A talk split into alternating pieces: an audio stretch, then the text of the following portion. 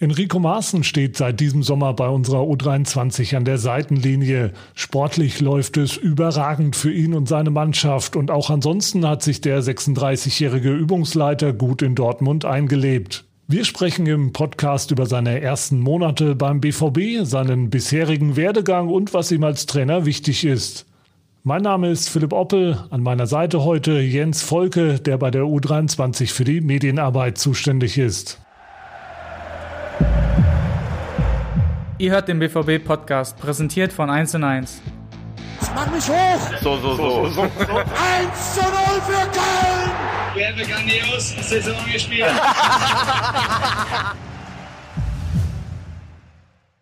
Ja, wir sitzen jetzt hier mit äh, Enrico Maaßen zusammen, mit dabei Jens Volke. Hallo Enno. Hi Jens. Hallo, hallo. Hi. Ja, Enno, die Regionalliga West durfte als einzige Regionalliga weitermachen. Wie sehr hat dich diese Entscheidung gefreut? Ja, wir alle freuen uns sehr, dass wir weiterspielen dürfen. Ich glaube, gibt ja nichts Schöneres, als seinem Beruf auch weiter nachgehen zu können. Und ähm, das Wichtigste ist einfach, dass, dass, ähm, ja, dass die Gesundheit sichergestellt ist für uns alle. Und ich glaube, wenn man das gewährleisten kann, dann finde ich, ist es eine, eine tolle Entscheidung, dass wir weitermachen können. Es wird natürlich ein paar Unterbrechungen geben. Die gab es auch schon. Äh, drei Spiele sind schon zum Opfer gefallen. Die werden später nachgeholt.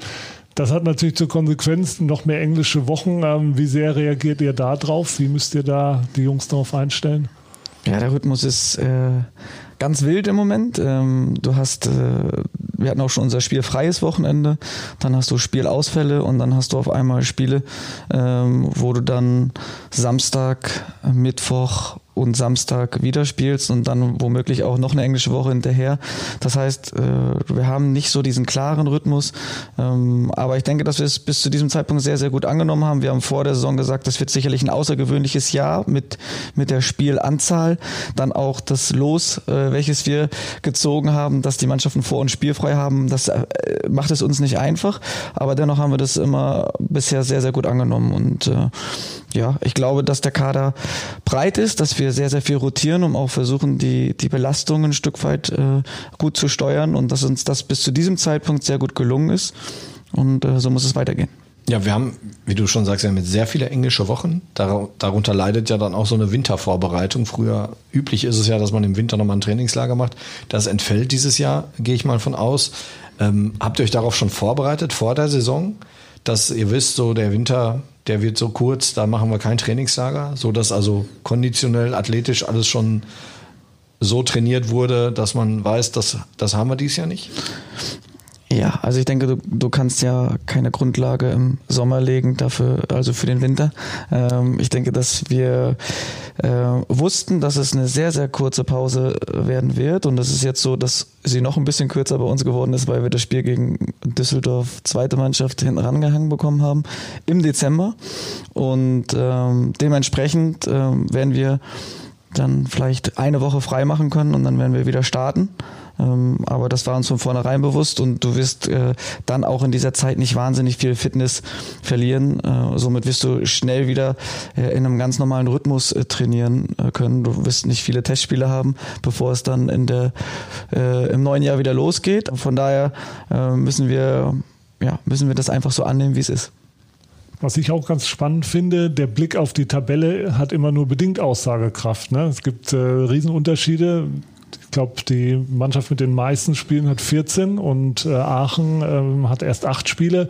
Also da konzentriert man sich quasi eher auf sich ähm, und guckt dann wirklich erst ganz am Ende auf die Tabelle. Ne?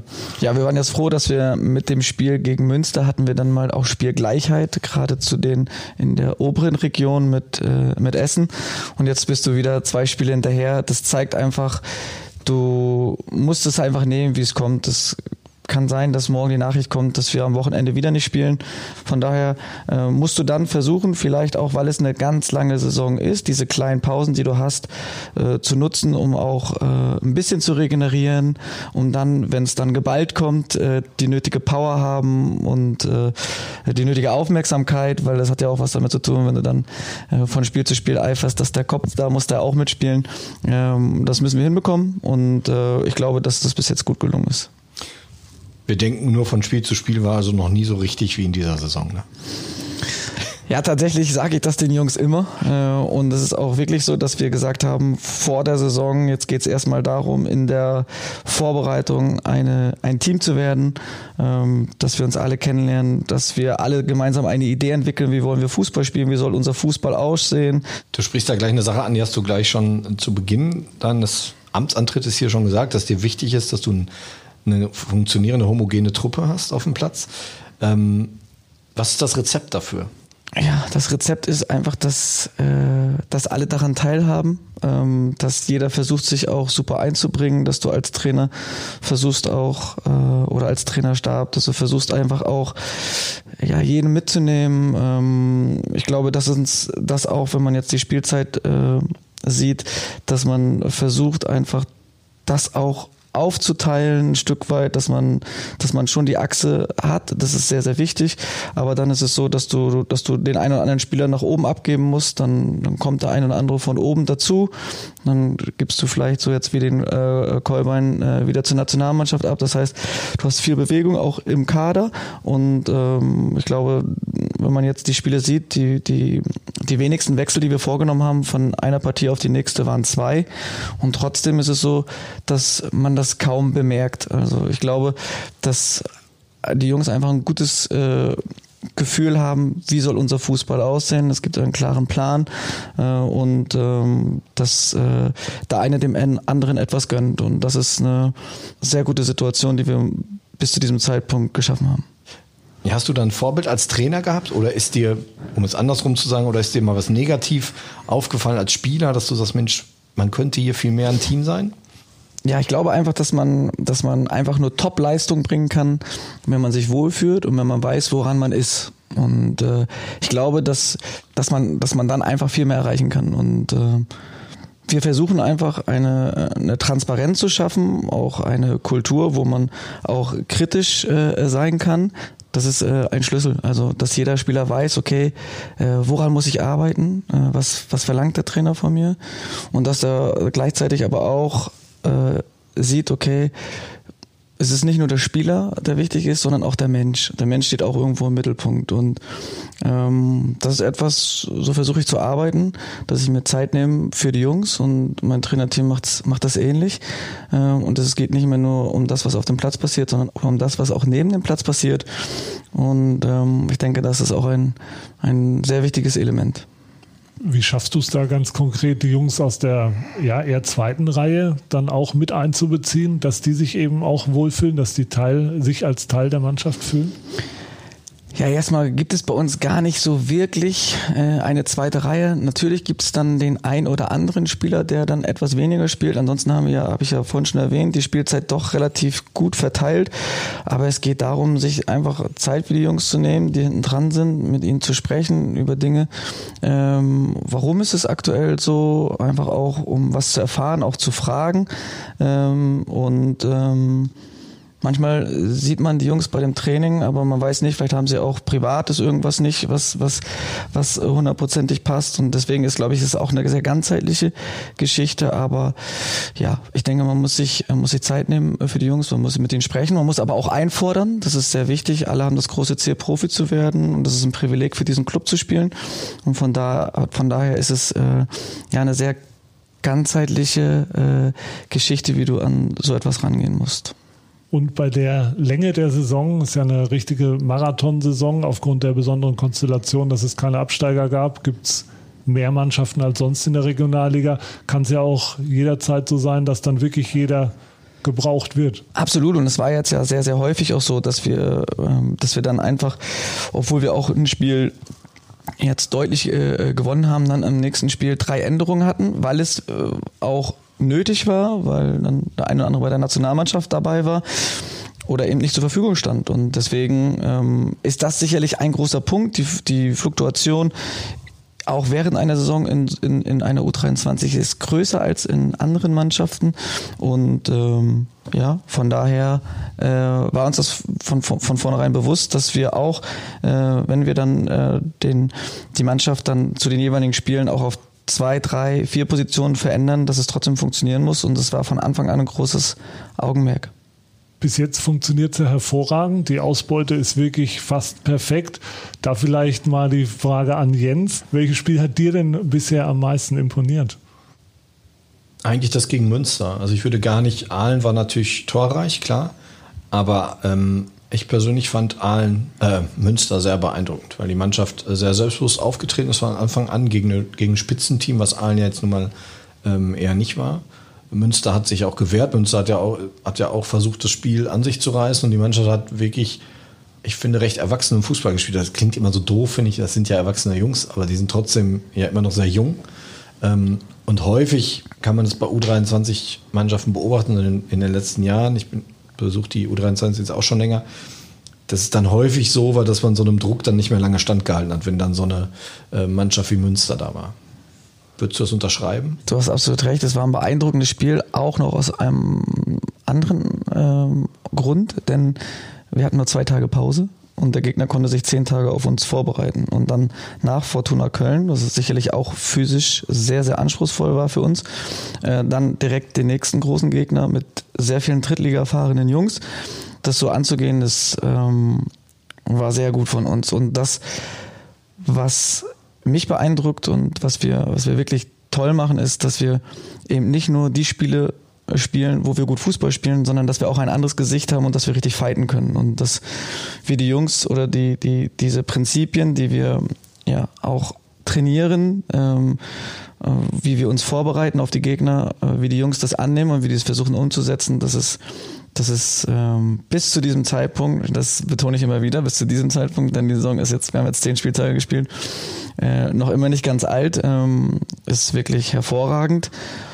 Und da muss man auch nochmal sagen, wir sind im Sommer fast komplett verändert in die Saison gegangen. Und wie stabil du dann bis zu diesem Zeitpunkt bist und wie du dann Mannschaften bespielst, die tief hinten drin stehen und wie du damit umgehst, wenn der, wenn der Gegner so wie Münster physisch sehr stark ist, viele erfahrene Jungs dabei viel mit langen Bällen arbeitet, wo es viel um Kampf geht, um zweite Bälle, um, um Standardsituationen, was du dann für ein Gesicht zeigst und auch da dagegen hältst. Das ist sehr gut. Und ähm, in der Tat bin ich da bei dir, Jens, dass, dass äh, U23-Mannschaften dann äh, meistens ähm, ja, und dass sie da Schwierigkeiten bekommen.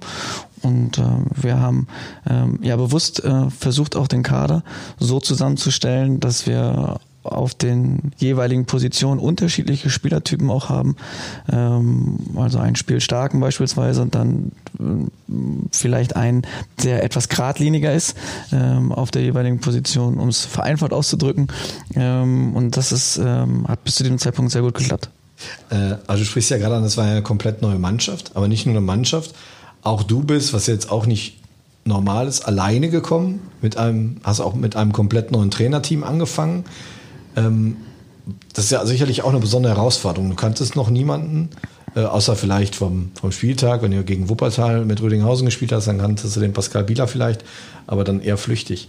Äh, wie war das? Ja, erstmal habe ich mich gefreut, natürlich nach der Zeit in Rödinghausen, wo der Staff wesentlich kleiner war, äh, ein, äh, auch einen größeren Staff ähm, zu haben. Und äh, mir war es ganz wichtig, die, äh, jeden Einzelnen einfach äh, auch vorher kennenzulernen. Ich habe mir da viel Zeit genommen, äh, war mit jedem ganz gemütlichen Kaffee trinken. Wir haben uns kennengelernt. Für mich war wichtig auch, okay, welche Erwartungen ähm, sind da auch mir gegenüber? Ähm, wie lief das bisher ab? Äh, von daher war das, äh, war das für mich wichtig, einfach, dass wir vorher schon mal Kontakt hatten, bevor es dann hier tatsächlich losging. Ähm, dann habe ich äh, relativ schnell mit Pascal, ähm, meinem Co-Trainer, ähm, nachdem feststand, dass ich äh, Trainer werde, Kontakt aufgenommen. Das war natürlich der erste, mit dem ich dann intensiver Kontakt hatte. Wir haben uns intensiv auch über Spieler ausgetauscht und äh, auch über die Spielidee. Ähm, dazu kam ja, dass ich äh, meinem alten Co-Trainer, äh, Sebastian Block, zumindest in Teilzeit auch mit dabei habe. Für mich ist äh, Blocky insofern wichtig, weil er einfach strukturell rundherum ein sehr, sehr wichtiger und ein qualitativ hochwertiger Mann ist. Und ähm, ja, deswegen war das für mich ähm, jetzt gar nicht ähm, ja, so, so ganz neu. Ich hatte Blocky mit an meiner Seite. Sebastian Block, dein Co-Trainer mhm. deswegen in Teilzeit, weil er nebenbei auch noch Lehrer ist. Er unterrichtet äh, aktiv. Ähm, was kann er denn noch mit einbringen? Ja, also Blocky ist äh, jemand, der wahnsinnig viel Power hat. Ähm, er ist jemand, der ähm, der gerade die Teambuilding-Maßnahmen bei uns, äh, die wir jetzt im Sommer ähm, gerade im Trainingslager gemacht haben, hervorragend anleitet. Äh, er, er, er, liebt es, äh, vor der Gruppe zu stehen, glaube ich, äh, und äh, ähm, ist einfach jemand, der auch vor den Spielen den emotionalen Part übernimmt, der, der die, die Gruppe da wirklich äh, anzündet, bevor wir rausgehen. Er unterstützt uns in, bei den bei den Trainertätigkeiten, bei den bei den bei den, bei den Scouting-Tätigkeiten, macht die Spieltagsvorbereitung mit. Äh, insofern er das schafft auch aufgrund des beruflichen. Wie interessant und wie wichtig ist es als Trainer mit unterschiedlichen Typen als Co-Trainern auch zu arbeiten, dass man nicht Doppelgänger von sich selbst quasi hat im Team. Ja, du hast ja gerade angesprochen. Also ich glaube, dass, dass der eine oder andere Trainer holt sich dann vielleicht einen Co-Trainer, der der sehr ähnlich ist, der die äh, Stärken eher multipliziert. Ähm, aber ich glaube, es ist von, Vorteil, wenn du ähm, auch einen Co-Trainer hast, der vielleicht etwas hat, was man selbst nicht hat. Und äh, deswegen passt das bei meinen Co-Trainern sehr, sehr gut. Der Pascal ist sehr, sehr sachlich, äh, eher der ruhigere Typ. Ähm, und Sebastian ist der, der eine Spur emotionaler ist und der vielleicht auch ein Stück weit weiterdenkt als nur in diesem fußballerischen Bereich. Und von daher äh, ergänzt sich das sehr gut.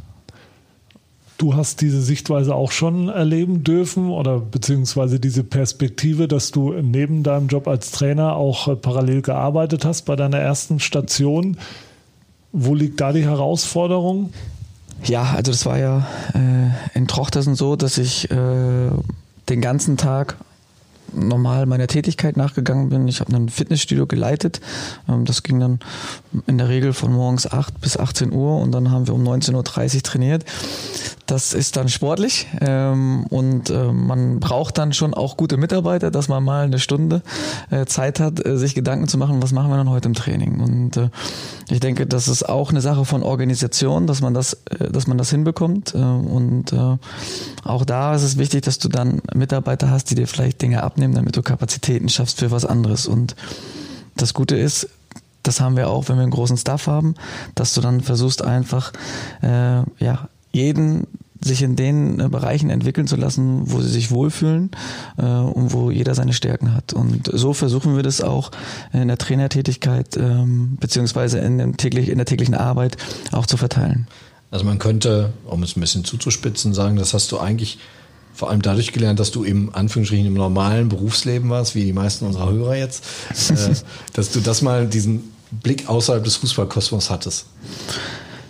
Ist ja, das, das, das, das kann vielleicht sein. Ich, ich glaube nicht, dass man das unbedingt äh, hätte haben müssen, aber ich glaube, das war auf jeden Fall hilfreich, auch dort verantwortlich zu sein für mehrere Mitarbeiter, für eine Führungsposition zu haben.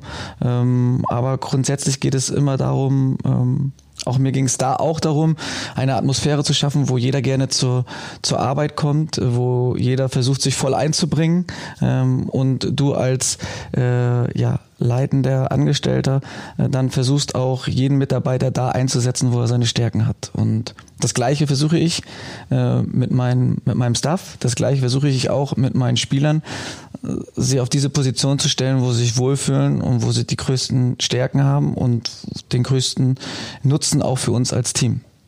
Wenn wir noch ein Stück weiter zurückgehen, deine erste Trainerstation war, als du noch in Ferl gespielt hast. Ähm, dass du die U13 übernommen. Wie kam es damals dazu und wann hat es so Klick gemacht eigentlich, dass du gesagt hast, ja, der Trainerjob, das wäre wirklich was für mich? Ja, in Fair war es so, dass ich leider sehr, sehr viel verletzt war.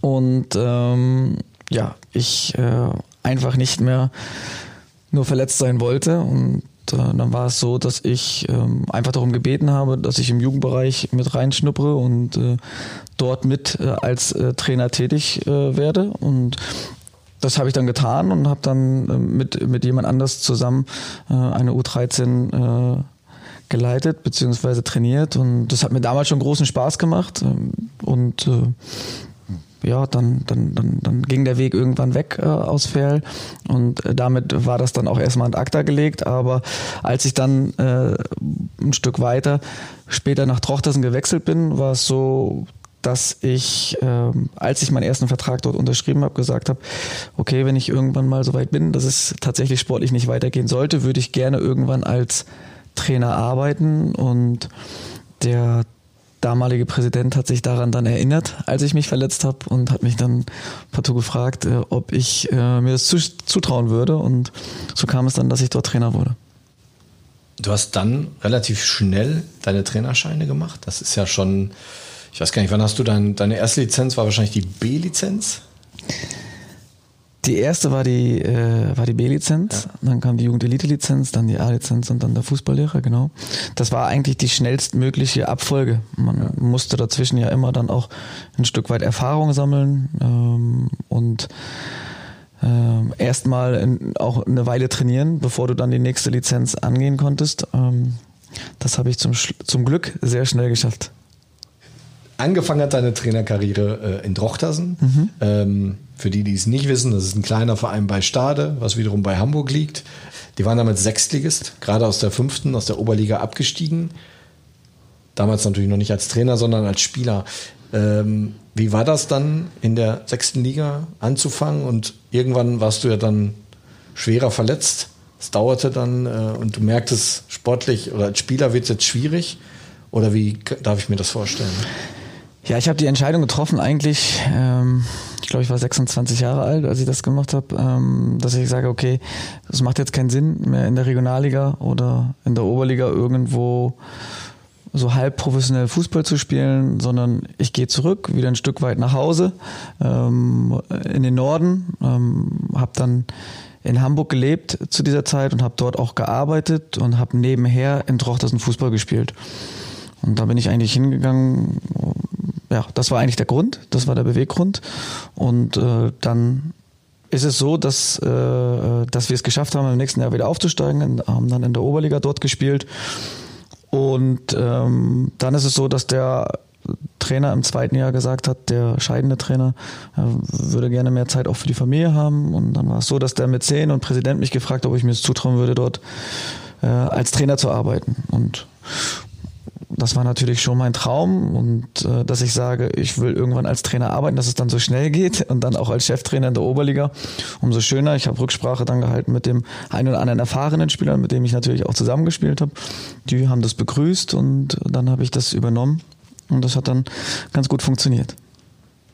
Nächste Station war dann Rödinghausen. Das waren schon nochmal andere Voraussetzungen. Da hast du auch in relativ kurzer Zeit ein, ein Top-Team geformt hast vor allen Dingen überregional durch die Erfolge im Pokal für Aufsehen gesorgt. Wie sehr hat dich dieser Schritt in Rödinghausen auch noch geprägt? Ja, das war ein sehr wichtiger Schritt, aber überregional haben wir es sogar auch mit Trochtersen geschafft. Also wir sind ja dann aufgestiegen, auch in die Regionalliga und haben dort auch den Landespokal gewonnen und haben gegen Gladbach denkbar knapp äh, 0-1 verloren. Äh, das war auch schon einfach ein, einfach ein tolles Event, wo du vor fast 10.000 Zuschauern im ausgebauten Kiddinger Stadion gespielt hast. Also auch ein tolles Erlebnis. Und dann kam der Weg äh, nach Rödinghausen in ein professionelles Umfeld, wo ich als Trainer professionell arbeiten konnte ähm, und ähm, die Mannschaft ähm, auch komplett professionell als, als solches gearbeitet hat. Das war der nächste Step. Die Idee dort einfach auch ganzheitlich zu denken. In Trochtersen war es häufig so, die Kaderqualität war gut, aber es war jetzt nicht diese Kaderqualität, dass du sagst, äh, du spielst dauerhaft dann ganz oben mit. Der Gedanke, sich auch als Trainer mit dem Ball weiterzuentwickeln, hat da eine große Rolle gespielt und dann kam Rödinghausen und ich fand, dass das äh, zum richtigen Zeitpunkt der richtige Schritt war, ähm, ein Team zu übernehmen, das bis dato immer irgendwo im Mittelfeld war, aber vom Potenzial schon mehr auch da war. Äh, und ähm, ja, dann hat das auch sehr gut funktioniert. Ich glaube, dass wir in Rödinghausen sehr attraktiven und offensiven Fußball gespielt haben.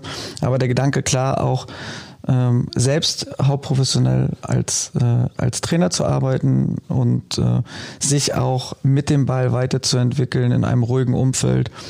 Und deshalb der Schritt nach Rödinghausen zu diesem Zeitpunkt. Du kommst von einem relativ kleinen Verein, das kann man sagen, ohne despektierlich zu sein, Rödinghausen und äh, Trochtersen. Jetzt bist du dann zu Borussia Dortmund gewechselt. Ich will nicht vom Kulturschock sprechen, aber ich muss es wahrscheinlich. Ähm, der Unterschied wird ja schon sehr groß sein, nicht nur was die Stadt angeht, sondern auch was die Möglichkeiten hier des Trainings. Du hast gerade schon kurz erwähnt, du hast einen viel größeren Stuff, als du vorher hattest.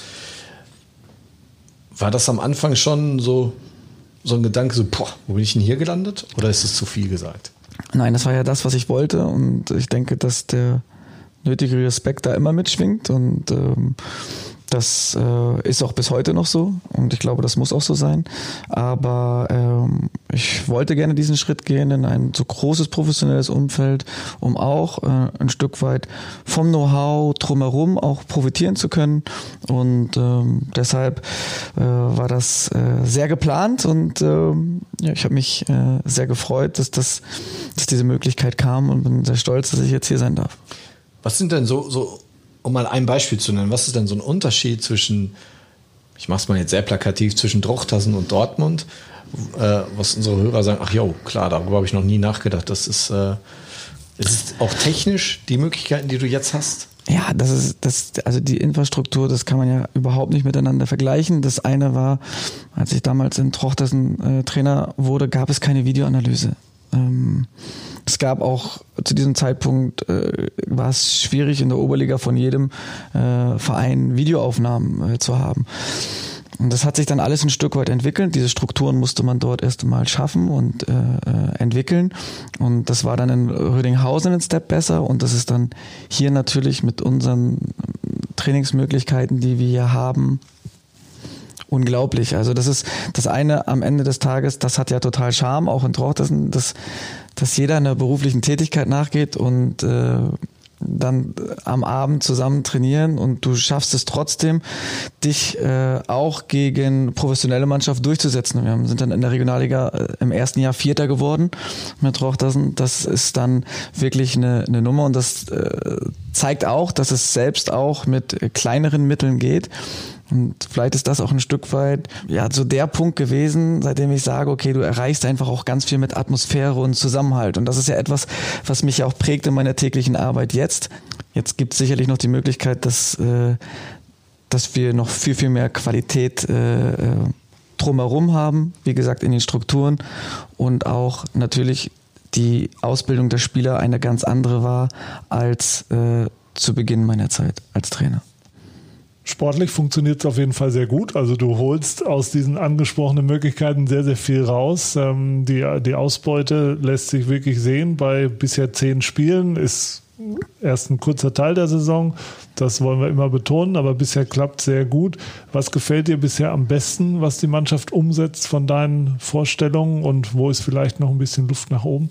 Ja, also wenn wir das Spiel ganzheitlich angehen, dann sage ich, dass wir ohne zu viel zu verraten, dass wir offensiv äh, wirklich sehr, sehr variabel sind, dass wir, dass wir nicht so in Systemen, nicht in Systemen denken, sondern dass wir, dass wir sehr viel prinzipienbasiert arbeiten, dass wir gegen den Ball eine sehr, sehr gute Struktur haben, dass wir sehr aggressiv Fußball spielen, dass wir ein sehr gutes Gegenpressing haben, ähm, dass wir äh, Umschalten in beide Richtungen verstanden haben, dass wir ein gutes Umschaltspiel in die Offensive haben, weil wir auch ein Top-Tempo haben.